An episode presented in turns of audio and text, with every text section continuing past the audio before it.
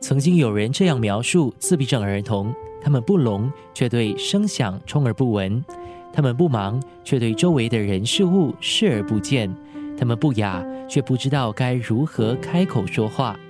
他们也被称为“星星的孩子”，生活在自己的世界里，在遥远的星空中独自闪烁着。二零零七年十二月，联合国大会通过了决议，从隔年起实行。而今年的四月二号是第十四个世界提高自闭症意识日。对于这个特需群体，民众还存有哪些误解呢？我们听三位受访者：星光学校副校长李小梅，以及同为自闭症孩童看护者的摄影师李欣赏和中医师徐泽英怎么说。生活加热点。星光学校是本地第一所为自闭症孩童提供主流学术课程的学校。李小梅是学校的副校长，她自学校二零零三年创校起就加入当教师，多年来悉心教导了不少学生。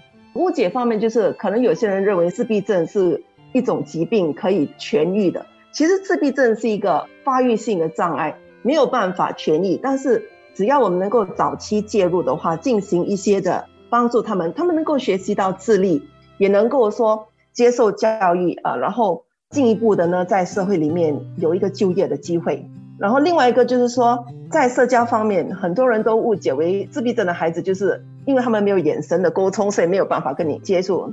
但是只要你跟自闭症的孩子有关系的话，建立很好的关系，他们的表达的方式可能跟人家不一样，但是在情绪方面、社交方面也可以跟我们沟通的。一个完全没有语言沟通的学生，可是他的书写的能力非常的强，他会用很优美的词汇来和我沟通。那我们到今天他已经毕业了，大概十年了，我们继续以这种方式来沟通，所以就让我了解到，就是人与人的沟通其实不需要用语言的，有时候就是说用书写的方式。那个友谊也是能够细水长流。摄影师李欣赏的儿子俊乐，三岁时被诊断患上自闭症，他和妻子需要花更多的时间陪伴和教育孩子。此外，李欣赏也花了多年时间，通过照片、影像推广人们对这个群体的认识。我觉得这么多年下面，比起孩子今年十四岁，比起可能十四年前来说，现在。有更多的管道可以了解跟认识到自闭症啊，还有就是自闭症的那些，包括你看的节目也好啦，电影也好啦，更广泛啊。它不会说只是一个很既定的印象样子。早期可能就一两部电影哦，你看过或者一两部电视看过，然后可能就以为说自闭症就是这个样子，一个很 stereotype 的一个样子。然后现在可能就是因为很多不一样的平台嘛，YouTube 也好啦，也好哦，电影啦或者什么。就要说这个谱系，这个 spectrum 到底是什么？因为 autism spectrum 真的太大了，它大到不单单只是说高功能、中跟低，不，它不是 one two three 这样子分的。因为高功能里面可能有些语言没有障碍的，可是他的行为上是有障碍的。然后有些我们把它 consider 低的那一部分，他可能是完全不能沟通，可是他在生活里面他是可以自理的。所以那个差别其实很大的了。所以他可能在一个高跟低中间还有分得很细很细。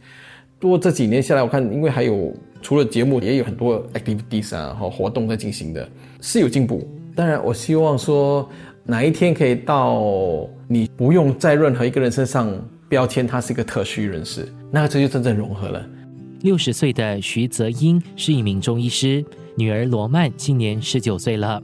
徐泽英从小就让女儿学钢琴、芭蕾、舞蹈、小提琴，在艺术治疗这方面下了不少苦功。